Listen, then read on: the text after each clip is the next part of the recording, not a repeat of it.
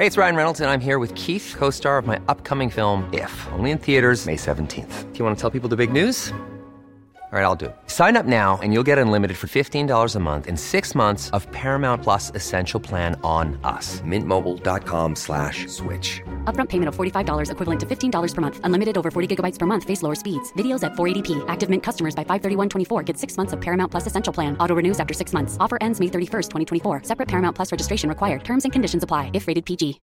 Millions of people have lost weight with personalized plans from Noom. Like Evan, who can't stand salads and still lost 50 pounds. Salads generally for most people are the easy button, right? For me, that wasn't an option. I never really was a salad guy. That's just not who I am. But Noom worked for me. Get your personalized plan today at Noom.com. Real Noom user compensated to provide their story. In four weeks, the typical Noom user can expect to lose one to two pounds per week. Individual results may vary. Burrow's furniture is built for the way you live. From ensuring easy assembly and disassembly to honoring highly requested new colors for their award-winning seating, they always have their customers in mind. Their modular seating is made out of durable materials to last and grow with you. And with Burrow, you always get fast, free shipping. Get up to 60% off during Burrow's Memorial Day sale at burrow.com slash ACAST. That's burrow.com slash ACAST. burrow.com slash ACAST. Hola, ¿qué tal? Les habla Pride. Bienvenidos a Terror para Llevar. El día de hoy les traigo la historia de... Encontré un unicornio deforme en las alcantarillas. Historia escrita por el usuario de Reddit Batowoto, o como se pronuncie, y subida originalmente a mi canal de YouTube el 15 de julio del 2022. En esta historia también contamos con la participación de Ty Heaven Green. Si quieren conocer más de su trabajo como cosplayer, les dejaré sus redes sociales en la descripción, al igual que la fuente de la historia y los nombres de las pistas utilizadas de fondo, como siempre. Bien, esta es una de mis historias favoritas en los últimos años y espero que a ustedes también les guste muchísimo. Créanme, valdrá la pena que la escuchen. Y si les termina gustando, espero que me ayuden a compartirla. Recuerden que es la mejor forma de apoyar el podcast. Les recuerdo que pueden escuchar Terror para Llevar en plataformas como Spotify, Apple Podcast, Deezer, Amazon Music, YouTube Music y muchas otras más. Gracias a todos los que me escuchan en este tipo de plataformas, a los que dejan sus calificaciones y sus reseñas en, las plataformas en las que se puede, gracias. Y les recuerdo que también tengo un canal de YouTube en el que pueden encontrar estas narraciones y muchas más. Ah, por cierto, eh, aviso muy muy importante, hace poco cambié el nombre del canal. Anteriormente se llamaba El Orgullo del Operador. Pero decidí, después de más de 10 años, cambiarle el nombre al canal de YouTube por Pride, Hablemos de Terror, ya que siento que este nuevo nombre refleja más de qué trata el contenido. Antes muchas personas ni siquiera sabían por qué se llamaba El Orgullo del Operador, que por cierto si quieren saber, eh, en el link de redes sociales que está en la descripción, eh, se meten y hay una sección que se llama FAQ o FAQ, Ahí hay muchas preguntas que me suelen hacer seguido y eh, ahí tienen las respuestas. O también en mi canal de YouTube hay un video que se llama Una década de historias y ahí explico a profundidad por qué ese nombre. En fin, eh, lo cambié porque siento que esto va a ayudar a crecer el contenido. Espero que así sea y la gente entienda más de qué se trata esto. El orgullo del operador es un nombre pues muy icónico, la verdad Uf, me costó cambiarlo, pero creo que será para bien. Algunas personas se confundirán y les costará acostumbrarse, pero la idea es que lleguen aún más personas y el contenido llegue más lejos. Así que, si me pueden ayudar a compartirlo, como ya mencioné, se los agradecería muchísimo. Bueno, ya hablé mucho, pero no se preocupen, porque la historia es larga y sé que la disfrutarán. Bueno, los dejo con la narración.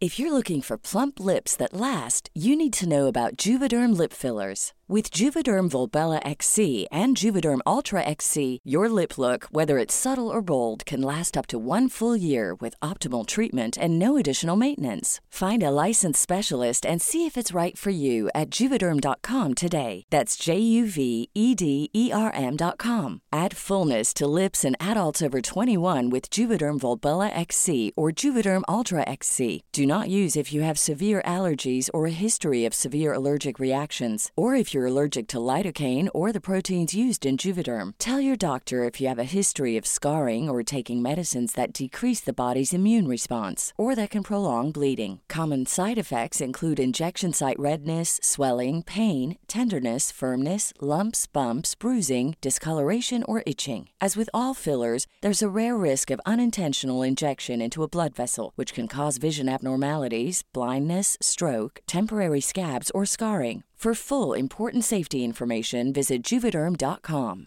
Burrow is a furniture company known for timeless design and thoughtful construction and free shipping, and that extends to their outdoor collection.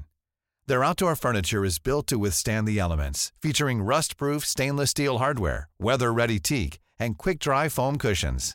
For Memorial Day, get 15% off your Burrow purchase at burrow.com/acast and up to 25% off outdoor. That's up to 25% off outdoor furniture at burrow.com/acast.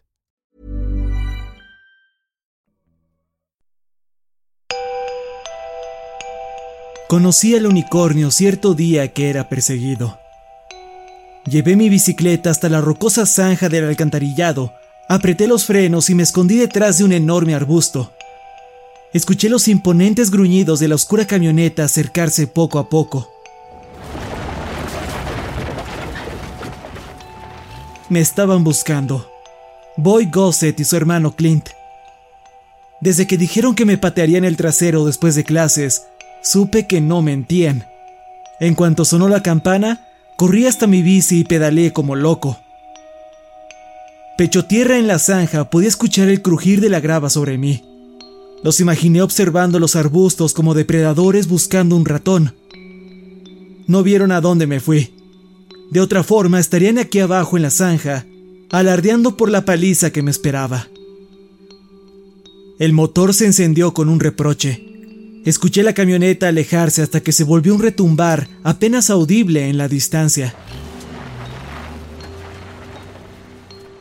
Traté de suspirar aliviado, pero estaba muy ocupado hiperventilando. Me quedé inmóvil sobre la tierra. Con la camioneta lejos, una paz inquietante se asentó. No había viento, tráfico, ni un solo ruido más allá de mi agitada respiración. Sin embargo, escuché algo. En algún lugar, detrás del perpetuo silencio, creí escuchar un llanto. A mi lado, cubierta de moho, se encontraba la entrada al alcantarillado. Asomé la cabeza y el llanto se hizo más fuerte.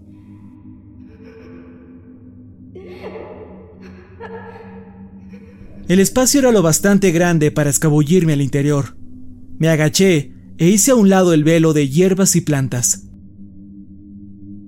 El túnel llevaba a la oscuridad. Encendí la linterna de mi celular y avancé por la suciedad con cuidado. Entre más me adentraba, el lloriqueo se volvía más... musical.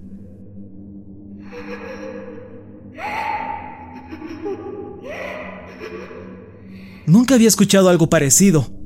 Transmitía una intensa tristeza combinada con una mística inocencia.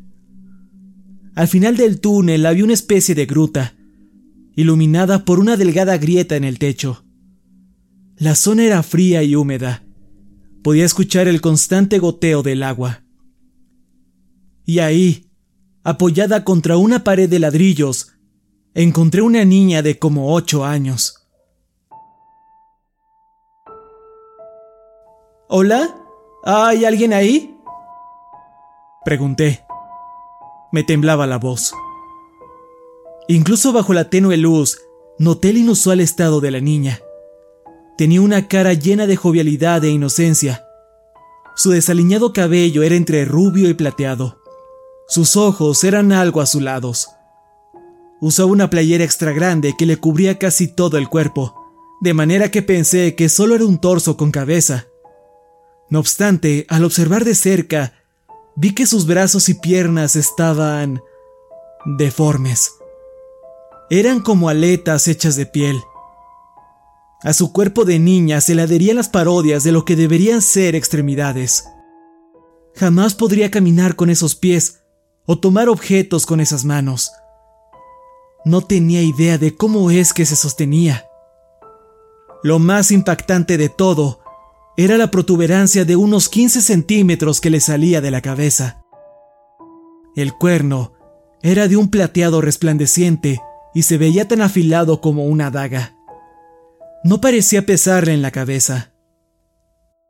Era hermosa y desagradable al mismo tiempo. Entonces me habló. Hola, Matthew. He esperado mucho para verte. Sonaba exhausta y sus palabras tenían un ligero acento alemán. ¿Cómo sabes mi nombre? Tartamudeé. ¿Estás bien? ¿Estás herida? ¿Qué estás haciendo aquí abajo? Estoy muy cansada, contestó, arrastrando las palabras. Por favor, necesito tu ayuda. Eh, claro, lo que sea. Solo dime qué hacer. ¿Puedo llamar a una ambulancia o a la policía o... No. No puedes contarle a nadie que estoy aquí. Rogó abruptamente, agitada. Por favor, debe ser un secreto. Si le dices a alguien de mí, mi mundo colapsará. Debes prometer que no le dirás a nadie.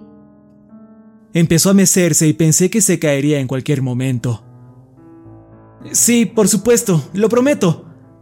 Lo que sea que necesites te lo traeré. Gracias. Siempre supe que serías mi guardián. No he comido en mucho tiempo. Muero de hambre. Por favor, tráeme alas de pollo crudas. Si lo haces, haré que todo mejore. ¿Alitas de pollo? Ok, puedo hacerlo. Iré por ellas ahora mismo. No tardaré, siempre y cuando no me tope a... Empecé a divagar recordando a los hermanos y su abominable camioneta negra. Los Gossett no te molestarán hoy, comentó. Puedo sentir su ira. Después de lo que les hiciste, su rabia arde como un faro. Espera, ¿cómo conoces a los Gossett? ¿Y por qué estás aquí abajo? ¿Quién eres? ¿Eres alemana? Tenía un millón de preguntas y las escupí una tras otra. Más que nada quería saber sobre el cuerno y las deformidades, pero tenía miedo de preguntarle esto. Por favor, tráeme las alitas de pollo y contestaré tus preguntas. Al menos dime tu nombre. Después de todo tú sabes el mío.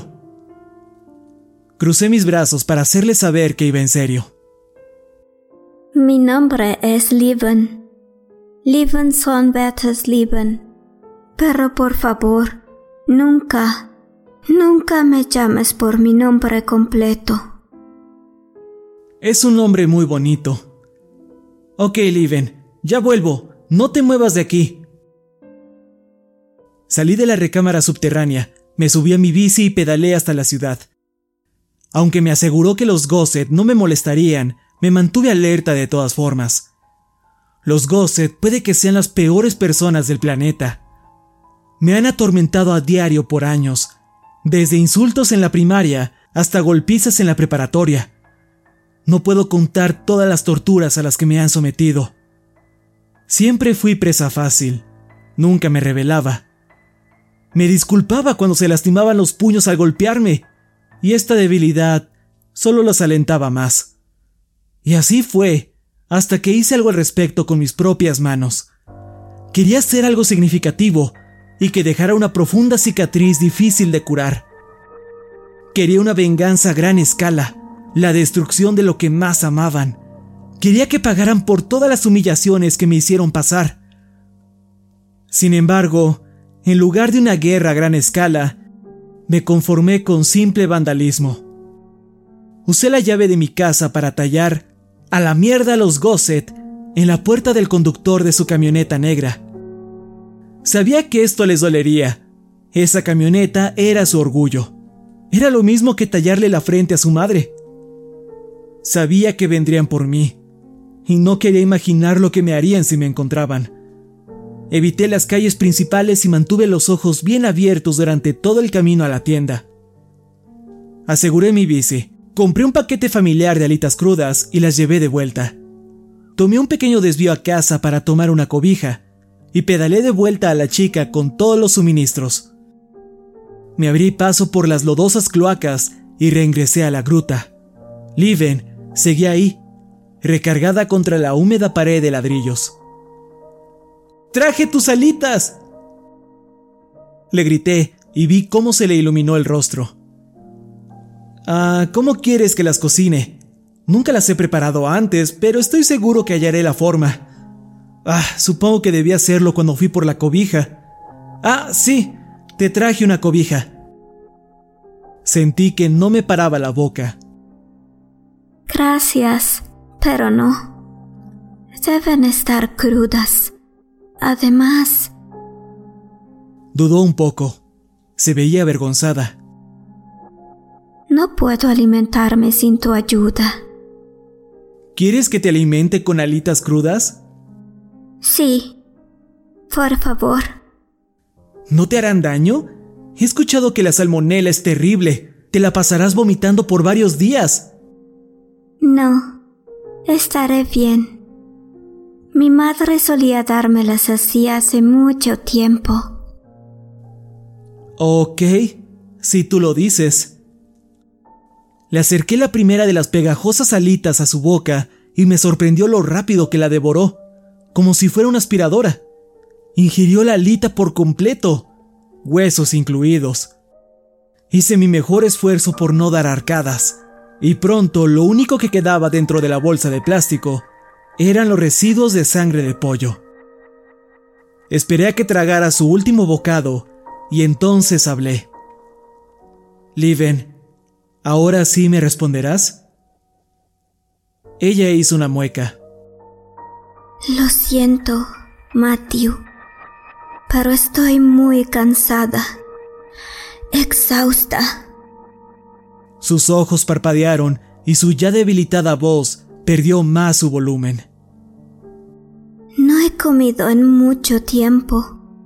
Necesito recuperar mi fuerza. Por favor, regresa mañana y te contaré todo. Lo prometo.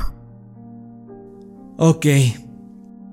Respondí, un poco decepcionado. Tengo escuela, así que volveré por la tarde. Su cansancio fue abruptamente reemplazado por seriedad. Escúchame. No me encontraste por accidente. Tengo una advertencia que debes escuchar atentamente. Mañana, los Cosset te encontrarán y te lastimarán. Te harán mucho daño. No puedes y no debes esconderte de ellos. Piensas que esconderte pospondrá el dolor, pero tienes que afrontarlo. Cuando estés gravemente herido, no busques ayuda de otros. Ven directamente a mí. Solo yo puedo ayudarte. Ok, eso no suena bien.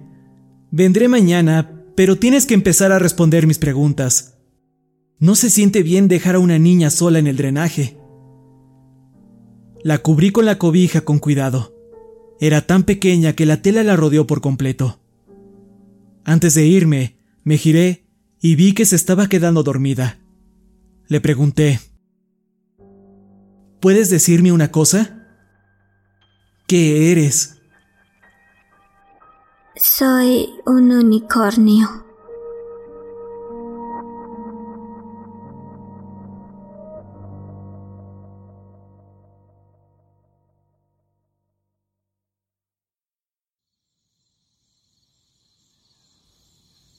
No pude dormir esa noche. Mi mente estaba inundada de pavor y adrenalina. Si Liven tenía razón, los Gosset me lastimarían, como nunca lo han hecho. Me habían golpeado antes, pero esto sonaba como todo un nuevo mundo de dolor. Pero, ¿y si se equivocaba? ¿Podía confiar en ella? Ella sabía cosas que no debería saber. Estaba varada en la gruta y, aún así, sabía mi nombre. Sabía de los Gosset y la razón de su odio. Tenía la sensación de que había algo mágico en ella, pero no podía describirlo. No dejaba de darme vueltas en la cabeza si se trataba de una niña deforme o de un monstruo que vivía en las alcantarillas. Dijo que era un unicornio, pero los unicornios no son reales. Además tienen cuatro patas, no aletas deformes. Debí llamar a la policía, enviar a alguien para que la ayudara, pero insistió tanto en que no lo hiciera, y se lo prometí.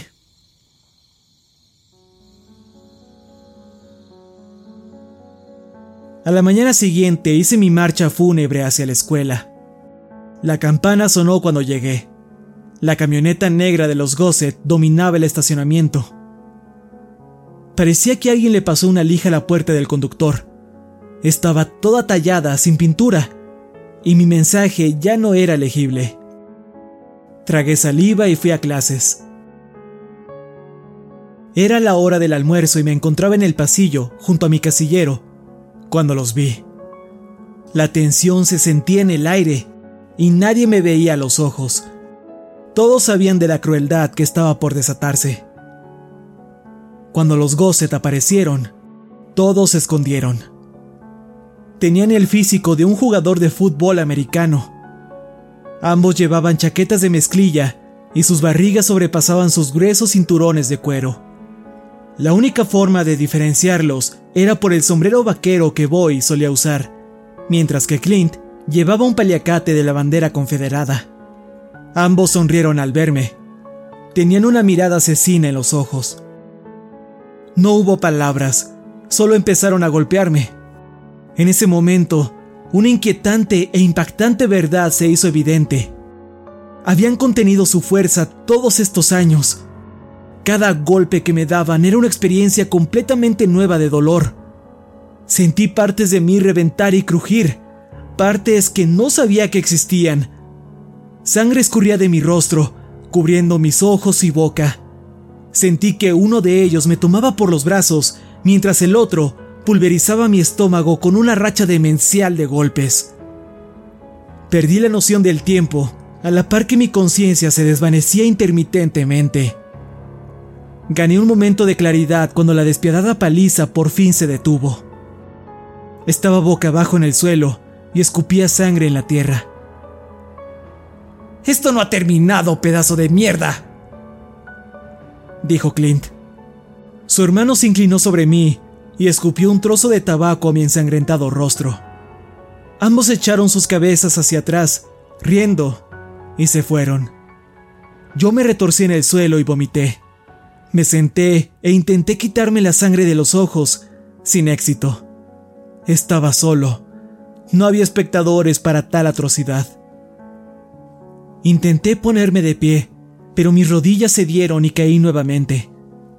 Necesitaba atención médica, y pronto. Debí ir a urgencias y ver a un doctor. No obstante, recordé lo que dijo el unicornio. Cuando estés gravemente herido, no busques ayuda de otros.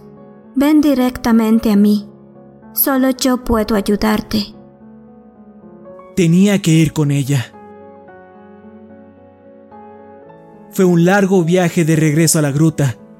Cada paso enviaba oleadas de dolor por todo mi cuerpo, recordándome lo que acababa de soportar.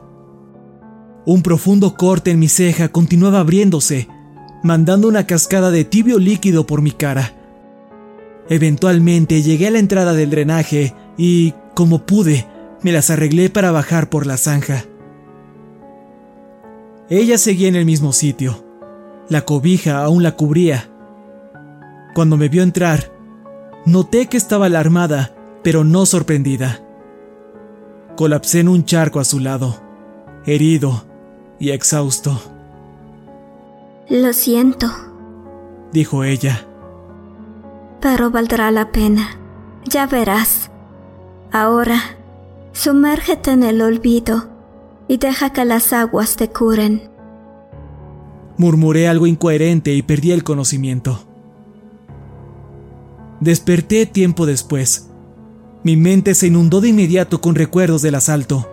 Me preparé para la repentina oleada de agonía, pero nunca llegó. Milagrosamente, no sentía dolor. De hecho, me sentía grandioso, revitalizado, como si hubiera dormido por una semana. Me senté, completamente desconcertado, y vi a Liven observándome. ¿Qué, qué demonios pasó? Eres muy especial, Matthew. Las aguas te han restaurado. ¿Qué? ¿Cómo? Mi ropa era un desastre, empapada por completo con aguas negras y Dios sabe qué más. Traté de procesar lo ocurrido. Definitivamente prefería estar ileso y cubierto de porquería que medio muerto y sangrando. Pero se sentía muy antinatural. Recordé que prometió responder mis preguntas, así que empecé con la principal. ¿Quién eres? Soy Leven. Sí, eso ya lo sé. ¿Dónde están tus padres? ¿Quién te puso ese nombre? Mi madre me bautizó. Tenía otro nombre en mente. Sin embargo, cuando vio mis cortas y mal formadas extremidades, mis dedos fusionados y que me faltaban pulgares, cambió de opinión. ¿Por qué hizo eso? Creció en una mala época y aprendió a entender el mundo desde la perspectiva de gente mala. Mientras yo estaba en el útero, mi madre sufrió de una terrible condición causada por mí. Tomó un medicamento llamado talidomida todos los días. Prometía ayudar, hacerla sentir mejor. Y funcionó pero luego llegaron los efectos secundarios. Yo fui un efecto secundario. Me odiaba. La única vez que me sostuvo en brazos fue cuando me cargó con sus guantes para jardinería. Pensaba que tocarme la ensuciaría. Estuve oculta en una oscura habitación, lejos de ojos curiosos. Ella quería sacrificarme, pero esto fue después de la guerra, y eso ya no estaba permitido. ¿Cuál guerra? ¿Cuántos años tienes? Muchos más que tú. No, claro que no. Eres solo una niña. ¿Dónde está tu mamá ahora?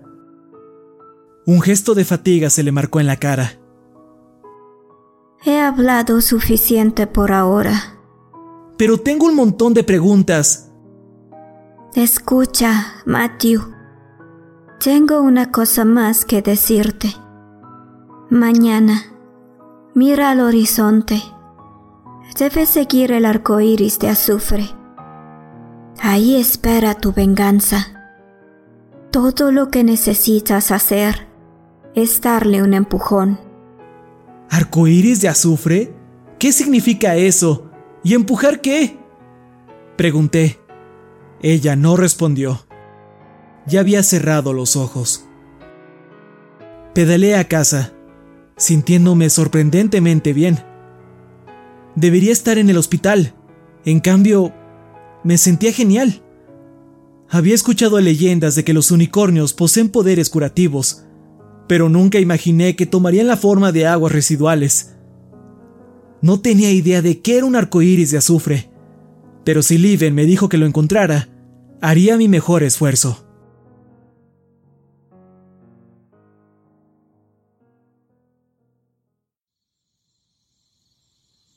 Esa noche tuve un sueño muy vívido.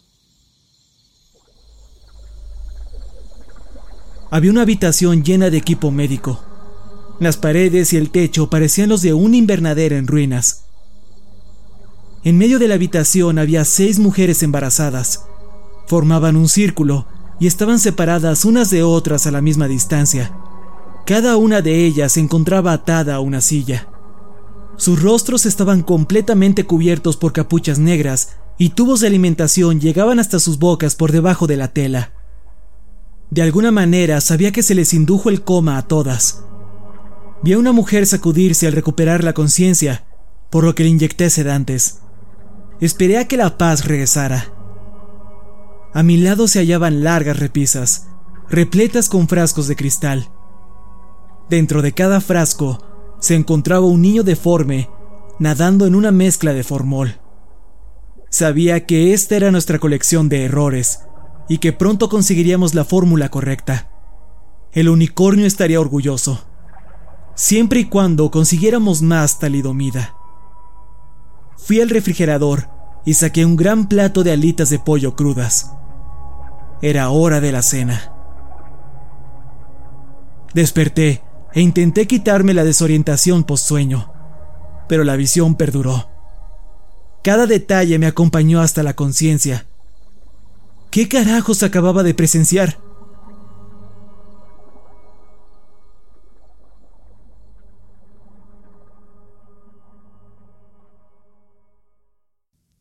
Para el mediodía estaba de vuelta en mi bicicleta, escaneando el horizonte. Le daba vueltas a la ciudad sin estar del todo seguro de qué estaba buscando, pero confiado de que lo sabría en cuanto lo viese. Me encontraba fuera de la ciudad cuando lo vi. En lugar de un hermoso espectro de colores, solo había uno, el brillante color de la orina. Creaba un arco en el cielo y parecía aterrizar en la tierra a varios kilómetros de distancia. Me preguntaba si alguien más podía verlo. Apunté mi bicicleta a esa dirección y me puse en marcha. A diferencia de un arco iris normal, no se movía como una ilusión óptica. Mientras más me acercaba, más grande se hacía. Claramente tenía un final, y estaría ahí pronto. Al acercarme podía percibir cada vez más el olor a azufre, como la peste de mil huevos podridos. Al final del arco iris había una camioneta negra. Era inconfundible. Era de los Gosset. La camioneta estaba estacionada en la cima de una elevada colina que tenía vista a una rocosa cantera. Enfrente del vehículo había una saliente muy inclinada y una caída como de 30 metros hasta una pila de escombros. Miré con atención el entorno, pero no vi a los Gosset por ningún lado. Seguro tenían que estar cerca, así que me mantuve alerta. ¿Es esto lo que se refería Liven? ¿Es esta mi venganza? ¿Qué se supone que hiciera aquí exactamente? Entonces, recordé sus palabras. Todo lo que necesitas hacer es darle un empujón. La epifanía llegó como una bofetada. Tenía que empujar la camioneta a la cantera.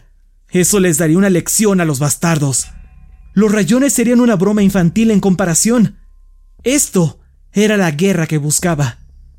Me acerqué con cuidado al vehículo. Los Gosset seguían sin aparecer.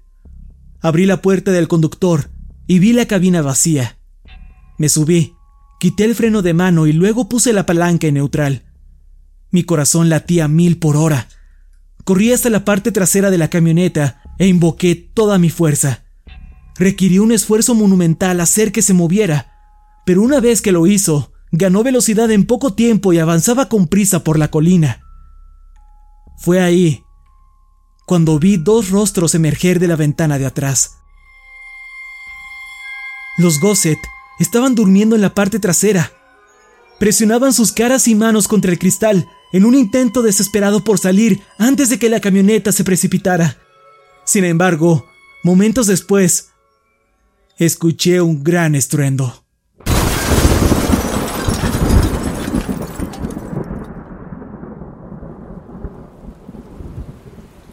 Corrí hasta la orilla y me asomé. La camioneta se aplastó como una lata. No había manera de que sobrevivieran. Ahora no eran más que un montón de vísceras. ¿Qué demonios acababa de hacer? No tenía idea de que esto pasaría. Los maté. ¿Alguien me vio? No, no había nadie cerca. El arco iris de azufre desapareció, al igual que la peste. Me fui tan rápido como mis temblorosas piernas me lo permitieron. Tenía que ver al unicornio. Llevé mis músculos más allá de sus límites y pedaleé como poseído. La lluvia caía con fuerza. Me golpeaban la cara y dejaban marcas en el camino de tierra. Llegué a la zanja y vi que el drenaje empezaba a llenarse de agua. Me agaché por el túnel y llegué hasta la gruta. Liven seguía en la misma posición, pero se veía diferente. Su expresión de cansancio había sido reemplazada por una gran sonrisa. Liven, Creo que acaba de ocurrir algo terrible, le dije. No, Matthew. Hiciste lo que era necesario. Ambos merecían morir por lo que te hicieron. exclamó. Varios escalofríos me recorrieron la columna. No podía creer lo que escuchaba. Esas palabras saliendo de la boca de una niña sonriente. Espera, ¿qué? ¿De qué estás hablando? ¿Sabías que esto pasaría? Estaba escrito en las estrellas. A veces los malvados deben morir por sus transgresiones. ¿Transgresiones? ¿Qué significa eso? Mi madre me trajo aquí, Matthew, hace muchos años. La última vez que vi el cielo fue cuando me sacó de la cajuela de su auto. Me cargó hasta esta recámara, siempre usando sus guantes de jardinería. Me colocó en esta posición, recargada contra la pared, y me dejó aquí para que muriera. Lo siento mucho. No hay por qué. Antes de irse, seguro que sintió un golpe de culpa, pues se agachó para darme un beso, el primero y el último. Pero había sido malvada. Cometió transgresiones así que la apuñalé en el corazón con mi cuerno. ¿Qué estás diciendo? Murió aquí por lo que me hizo, y la vi pudrirse con los años. Está bajo esa pila de hojas atrás de ti. Me giré y vi un bulto sospechoso que no había notado antes. Pero tenía que hacerse, justo como lo que pasó con los hermanos Gossett. No, lo que hice fue un accidente. Yo solo quería joderles la camioneta. Sé sobre tu sueño, Matthew. Estabas en el invernadero, atendiendo a las madres. Fue un vistazo a tu futuro. Verás, nuestros destinos están entrelazados y juntos ejerceremos nuestra venganza sobre aquellos que nos llamaron monstruos. La lluvia del exterior empezaba a llenar la recámara. Si continuaba así, el cuarto se llenaría y Liven quedaría sumergida. ¡No, no! ¡No quiero ser parte de esto! Le di la espalda a Liven, dejé la gruta y salí hacia la furiosa lluvia. Monté mi bici y regresé a casa. La dejé ahí para que muriera. Una niña que no era una niña.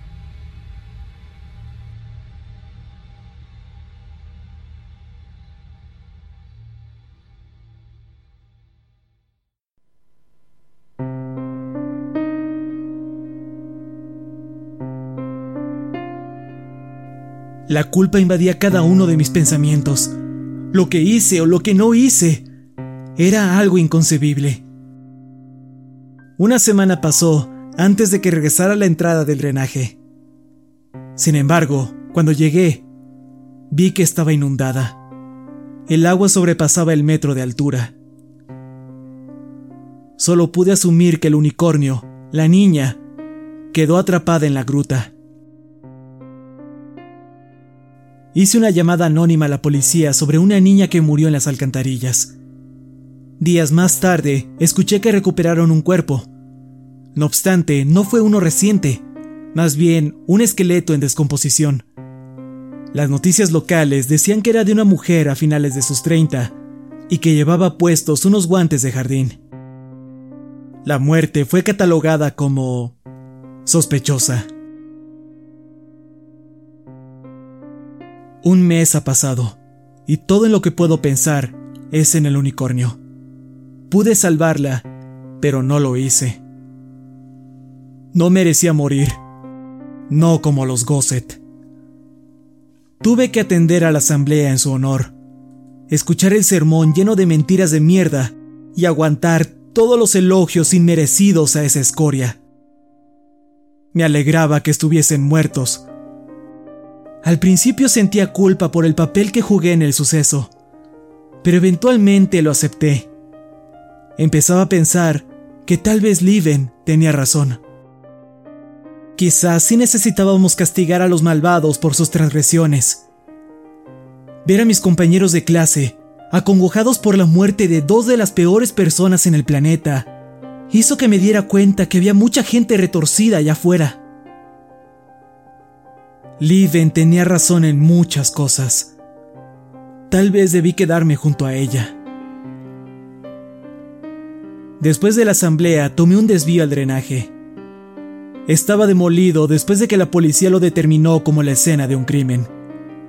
Cuando llegué, olí el azufre. Escaneé el horizonte y vi su fuente. Había un arco iris amarillento en la distancia.